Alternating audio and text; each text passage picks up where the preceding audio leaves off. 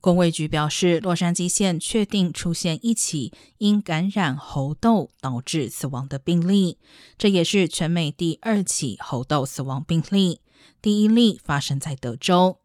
洛县工卫局指出，这名死亡的病患本身有严重免疫缺陷，发病后入院治疗。